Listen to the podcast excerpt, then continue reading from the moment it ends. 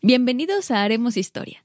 Yo soy Giselle Luna y este es el podcast que busca compartir con nuestros escuchas páginas de la historia de México, la cual está llena de cultura, héroes y uno que otro chisme buenísimo. Conmigo está mi hermano Sebastián Luna. Ya saben que él nos acompaña cada semana, pero no sabe de qué se trata el tema.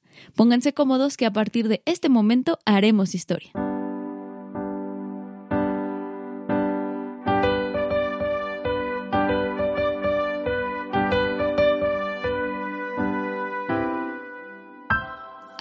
Historia.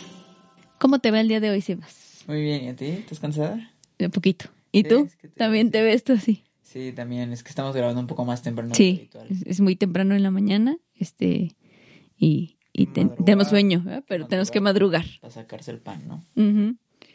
Y este, A ver, ¿qué vas a echar hoy? Oh. Miller de historias, a ver qué traes. hoy traigo una historia que no sé si ya hayas conocido. A lo mejor y sí, A lo mejor sí, a lo mejor y no, porque no sé. sí fuiste a la secu, ¿no? A veces. Bueno, pues mira, hoy te voy a, co- a contar, bueno, para nadie es sorpresa que México es un país profundamente católico, al menos cuando conviene. sí. Esto debido básicamente eh, de la influencia derivada de la conquista.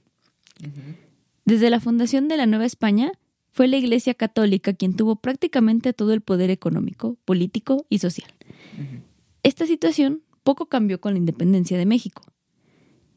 Esto cambió de alguna manera con las leyes de reforma, que fueron promulgadas entre 1855 y 1873.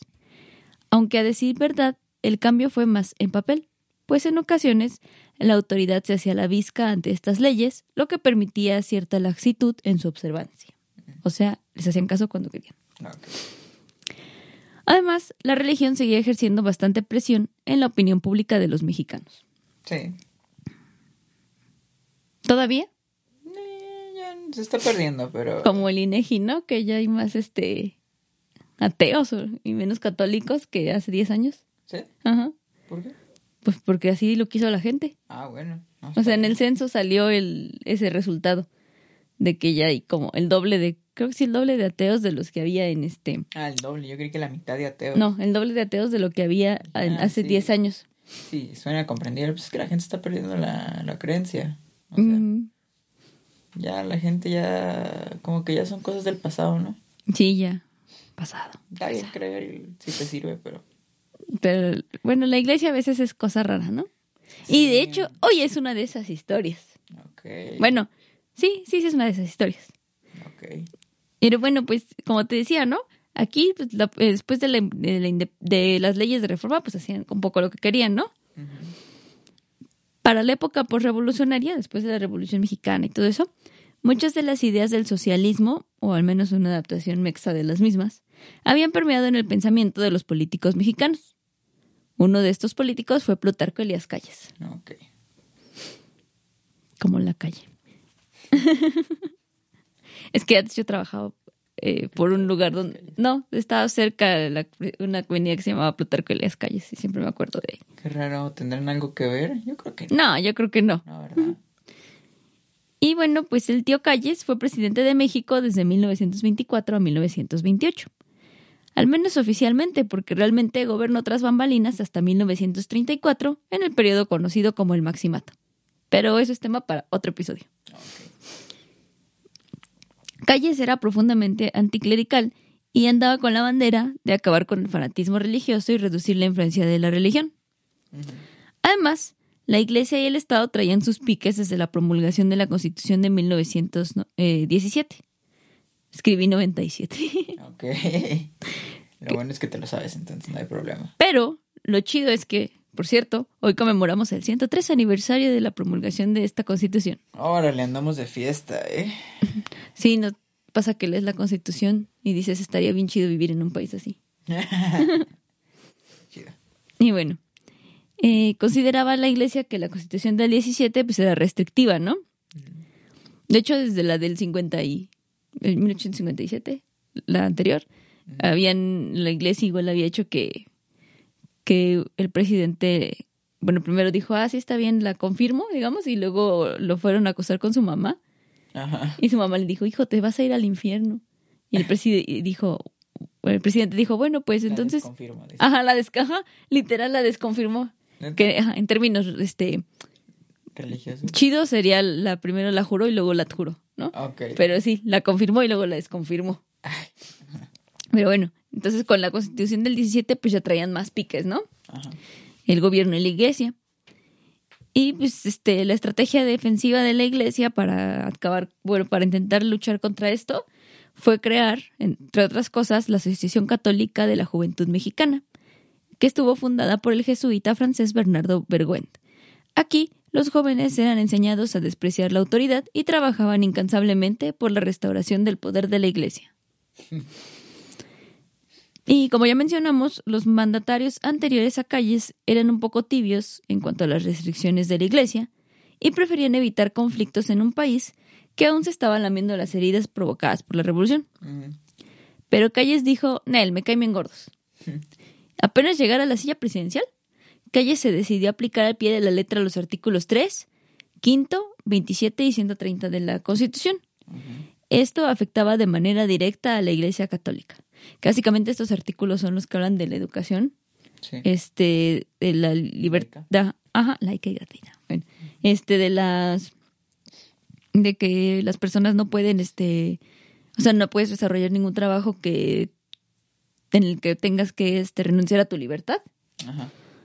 Este, de que mm, la iglesia y, bueno, los, todo la, del territorio nacional, entonces, pues todos los bienes son en principio de la nación y, y el 130 que, pues, como la base reglamentaria de la ley que vamos a ver ahorita. Y bueno, pues esto afectaba de manera directa a la Iglesia Católica. Calles buscaba, además de la efectiva separación de la Iglesia y el Estado, la separación de la Iglesia Católica Mexicana de la influencia de Roma. Así, apoyó la creación de la Iglesia Católica Apostólica Mexicana en 1925. Es neta, tuvimos nuestra propia, eh, tenemos nuestra propia sección, digamos, de la Iglesia Católica. Ajá. Eh, y digo, se, fund- la- se fundó en 1925 y Calles estaba happy porque decía, sí, ya no se tiene que nada que ver con esos romanos. Ajá. Calles cedió a esta iglesia el tiempo, el tiempo, el templo de Nuestra Señora de la Soledad, cerca de la Merced, para que llevara a cabo sus oficios. Pero esto no pudo concretarse porque pues hicieron ahí un desastre y todo, y dijeron, eh, la iglesia no, esa no. Entonces, eh, la Iglesia Católica Apostólica Mexicana se mudó al templo de Corpus Christi, Christi, Christi, Christi, ¿no? De Corpus Christi. Corpus Christi. Sí, porque es cuerpo de Cristo. Bueno, ahí se mudó, donde, aunque reducida, aún hoy permanece. Ok. Esta iglesia incluso tuvo un papa mexicano, Ajá. que fue Enrique Prim- Eduardo I, aunque pues nadie lo peló. Ah, qué mala onda. Sí, así como de, ah, sí. Felicidades. Y ahora pues el, el jefe, digamos, o el que está a cargo de la iglesia, pues ya no se autodenomina, digamos, papa, o sea, ya solo es como el patriarca o el en- encargado, no sé cómo decirlo, ¿no? El, el, el padrecillo. Mi padrecillo. Y bueno, pues como reacción, la Iglesia Católica, a la Iglesia Católica Apostólica Mexicana, se creó el 9 de marzo de 1925 la Liga Nacional Defensora de la Libertad Religiosa, que supuestamente buscaba velar por la defensa de la libertad religiosa y las libertades civiles. Entre tanto, el 2 de julio de 1926 se publicó en el Diario Oficial de la Federación la ley que reforma el Código Penal para el Distrito y Territorios Federales sobre delitos del fuero común y para toda la República sobre delitos contra la Federación, sobre delitos y faltas en materia de culto religioso y disciplina externa. O sea, todo eso, ese titulote. Ajá. Y por eso, pues, es bien chisto, es bien este, entendible que se conozca como la ley Calles. Mm, ah, claro. Qué original, ¿no? Ajá. Y bueno, pues mucho se ha dicho sobre si Calles buscaba la censura de la religión o si los odiaba. Y sí los odiaba poquito. Pero la realidad es que si lees y analizas la ley, eh, realmente Calles lo que quería era aplicar las, la- las leyes constitucionales al pie de la letra. Ajá. Eh, y en algo, o sea, no estaba tan mal. Pues si hicieron ese libro, que de menos se, se haga lo que se dice, ¿no? Mm, Eso lo hizo como adiciones al código eh, penal. Ajá. Entonces él lo que buscaba es que dentro de todo eso se llevaran a cabo las, eh, como te dijera yo, la, el cumplimiento así al pie de la letra sobre la Constitución, que pues no se hacía, ¿no?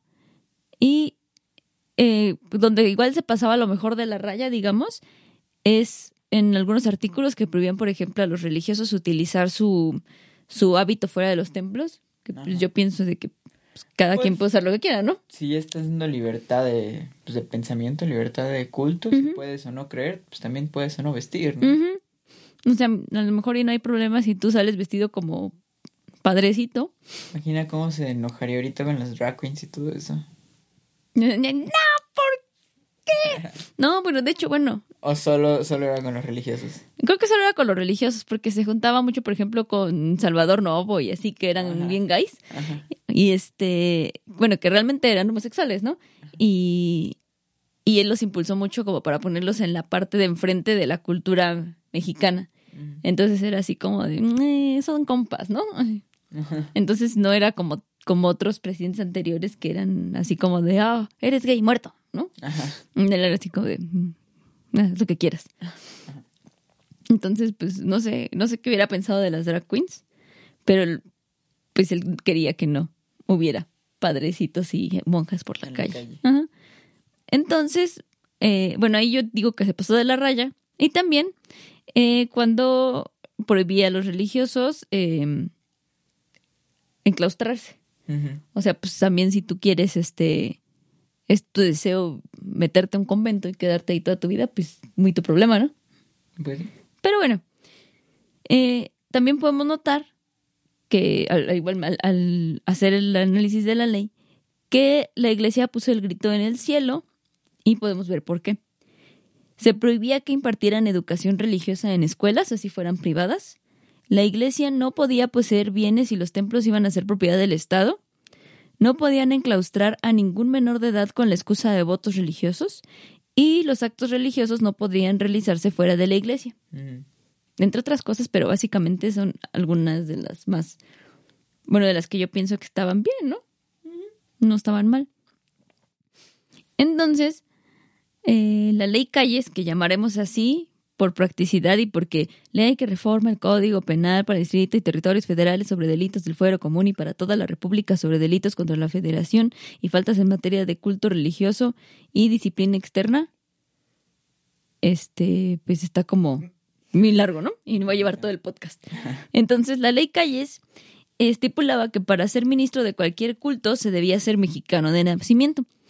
Por lo que tras la promulgación de la ley comenzaron a ser expulsados los ministros extranjeros. Y de hecho ya traían también pique porque Obregón había expulsado a un vato que era, eh, no sé si obispo o algo así, bueno, un alto rango de la iglesia, eh, porque había bendecido, bendecido la, que pusieron la primera piedra del monumento a Cristo Rey en el Cerro del Cubilete. Ajá. Y dijeron, es que esto no lo pueden hacer aquí. Ni siquiera pidieron permiso, no nos dijeron de mínimo, oye, pues, este, fíjate que vamos a hacer esto por si gustas, ¿no? Ajá. No, no, muchas gracias. ¿no? Así como de compromiso avisar, ¿no? Sino que fueron y empezaron a hacer su acto religioso en un lugar público. Ajá. Y na- nadie le avisaron y pues dijeron, oye, no. Así no. Ajá. Y de Obregón expulsó a este señor.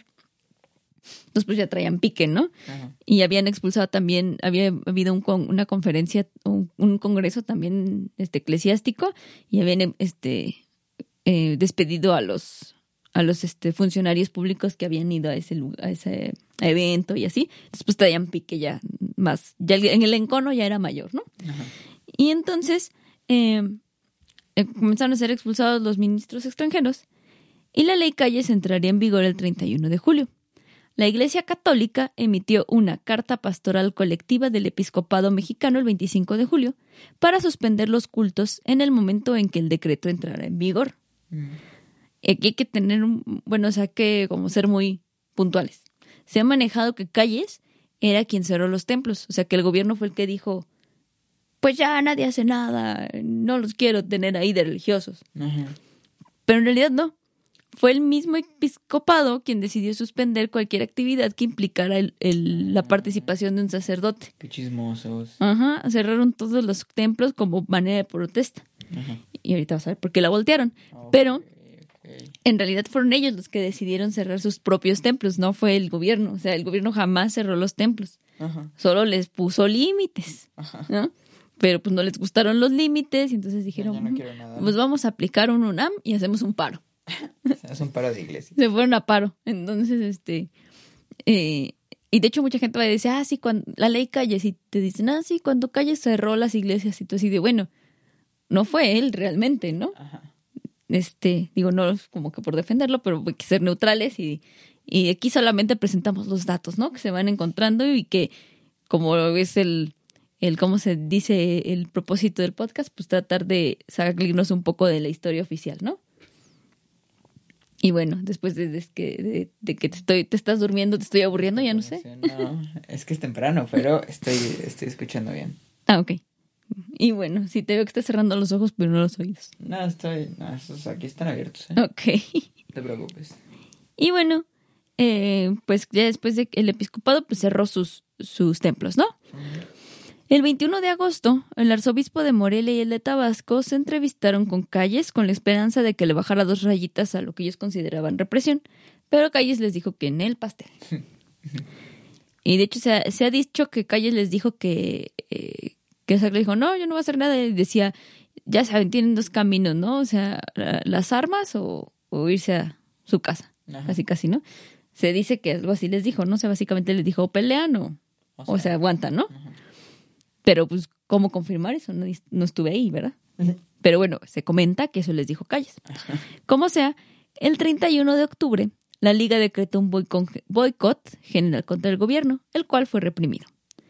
Y Calles, en su informe de gobierno, con respecto a esto, dijo que la Liga, la, la Liga Cristiana, era básicamente un puñado de alborotadores que buscaban excitar el sentimiento religioso, que eran irrespetuosos de la Constitución y de la autoridad legítima porque estos no se adaptaban a su concepto de libertad. O sea, igual y sí, pero tampoco lo digas así, compa. Sí. ¿no? Y bueno, eh, aquí el, el episcopado eh, pensaba que se podía llegar a un arreglo. O sea, en, la en el, el aspecto, digamos, religioso había como dos divini- opiniones divididas. Eh, estaban los que creían que se podía llegar a un arreglo así de, pues vamos a platicarlo y a lo mejor y no está tan mal, y, ¿no? No, y los jesuitas y su liga, que buscaban llegar hasta las últimas consecuencias. No, ok. O sea, los que estaban igual como a favor de un arreglo ya tenían también la idea de, pues, hacemos paro como para que se nos haga caso, ¿no? Ajá. No tanto como para afectar, sino como para que vean que, que estamos, este, ajá. Y entonces, por medio de manipulaciones y cosas raras, ah, bueno, sí, los jesuitas son los de la liga, ¿no? Ya quedamos ahí bien claros. Por medio de manipulaciones y cosas raras, enviaron los jesuitas una carta al Papa Pío XI, donde le explicaban la situación y que estaban contemplando seriamente ponerse locos y tomar las armas. Ok. Dijeron que la mayoría de los religiosos mexicanos estaban de acuerdo, pero la verdad es que no era cierto. O sea, ellos dijeron, la mayoría estamos de acuerdo, Ajá. pero pues obviamente si lo firmaron, digamos, 10, por decir algo, Ajá. y pues los 10 eran amigos, pero nunca tomaron en cuenta a los otros 100 que estaban allá afuera, ¿no? Así, solamente los que estaban ahí. Y pues obviamente le dijeron, mira, estamos teniendo este problema en México y no nos hacen caso del gobierno y pues ¿qué vamos a hacer? Nos están reprimiendo, ayura. Y pues el, el Vaticano le respondió, pues les hizo un- un- una cartita, pero el argumento básicamente lo podemos resolver o resumir como un, pues, ni sí ni no, sino todo lo contrario, porque quién sabe, yo no sé.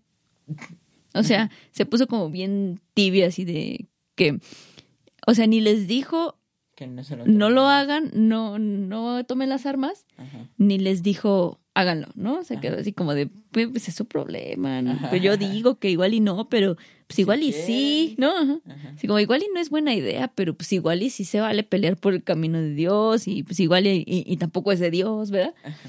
Entonces, muchas fuentes señalan que el Papa dio su, cobal- su cabal consentimiento y respaldo a la toma de armas, pero no existen pruebas irrefutables de ello, más que pues las fuentes que dicen que, que dicen, ¿no?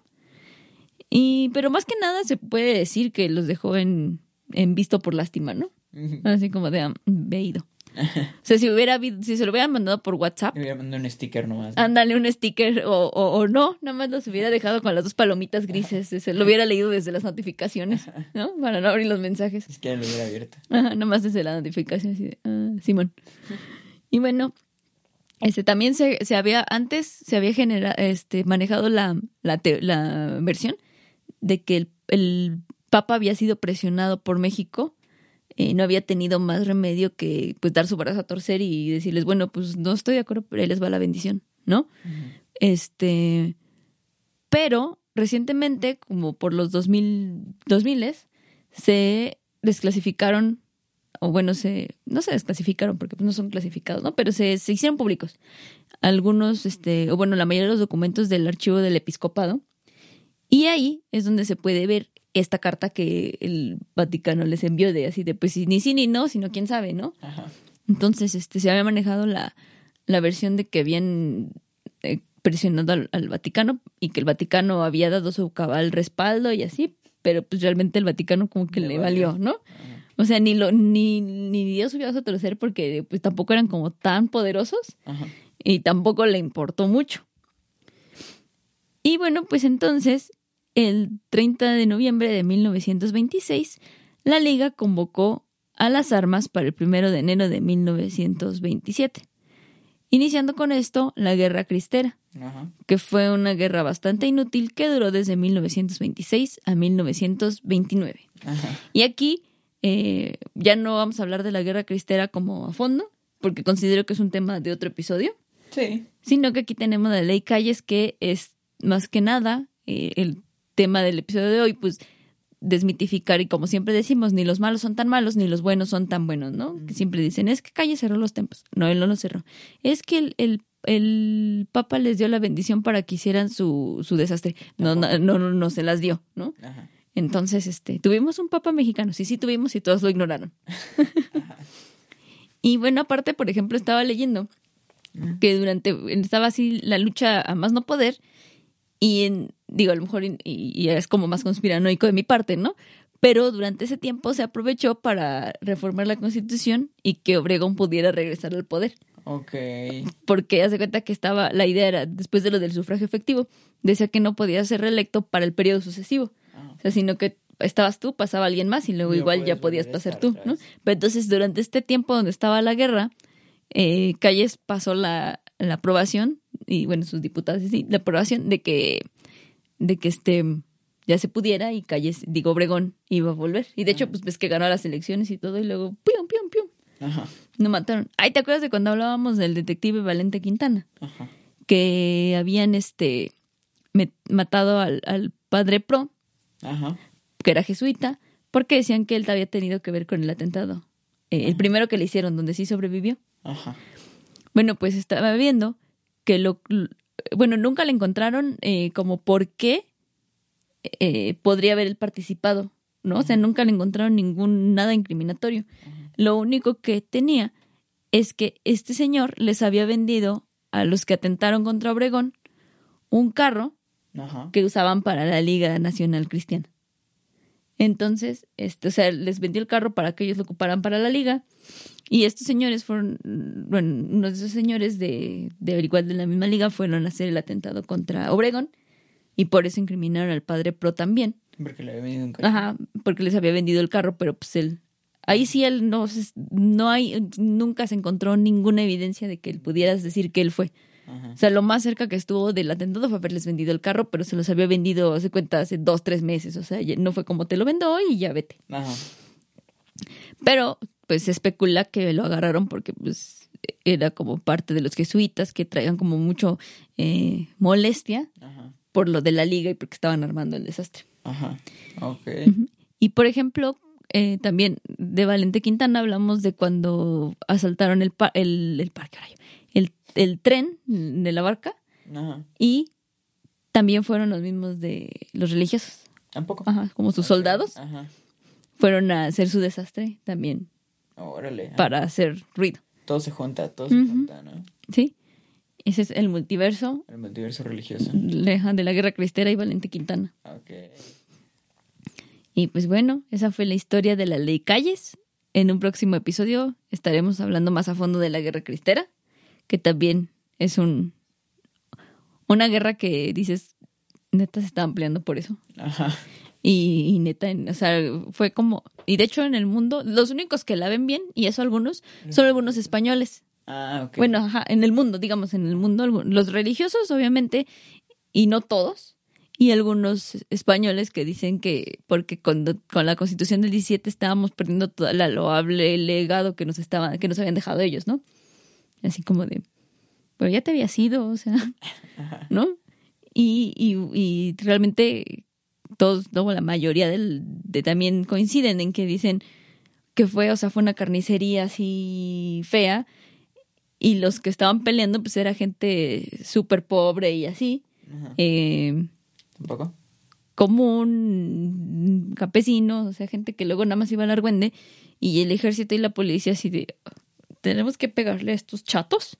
Ajá. Y así de, pues sí, porque mira, ahí vienen como locos, así casi como que con sus sartenes, ¿no? Y algunos todavía traían armas de la revolución, así ya bien viejas, ¿no? Órale. Y este, y decían, bueno, pues va, ¿no? Y sacaban la macana, así. Entonces, o sea, sí hubo muchos muertos y todo que realmente no tuvo para nada. Ya cuando hablemos más de, de, de la guerra incluso hablaremos de que eh, después traicionaron a los que andaban peleando. Ajá. Y, y bueno, pero pues esta fue la historia de la ley Calles, que no reprimió a nadie, al menos no como se me ha manejado. Está bien Porque que, es- se- que se sepa la verdad. Siempre manejaban que Calles era el horrible y la iglesia era la pobrecita sufrida. Ajá. Pero realmente lo que querían era tener todas sus cosas. Ajá. Estamos de acuerdo que desde las leyes de reforma ya habían puesto el grito en el cielo. Y cuando como los empezaron a dejar como de, pues sí está la ley, pero vamos a hacernos la visca, pues se dijeron, bueno, ya, ¿no? Pero ya aquí que ya este señor lo quería aplicar así como, como era, Ajá. y quizá un poquito subido, quizá. Tantito. Pues ya, se, Se le quedó ese, ese, esa vista. eh. esa vista él de que él había sido el represor de la iglesia. Ajá. Y pues bueno, con esto no me quedaría más que invitarlos a que cada quien saque sus propias conclusiones. Abajo les dejo, ya saben, las fuentes, por si ustedes gustan consultarlo. Incluso consulté fuentes este, también católicas y españolas. Todos los Ajá. puntos, ¿no? Y, y abogados mexicanos que dicen que, que su ley estaba mal hecha, Ajá. cosa que sí igual está un poquito mal escrita y no tiene como buenos tecnicismos legales y cosas así. Ajá. Pero pues dices, ok, no nos vamos a centrar en eso porque no estamos hablando, al menos hoy, de historia del derecho, ¿no? Ajá.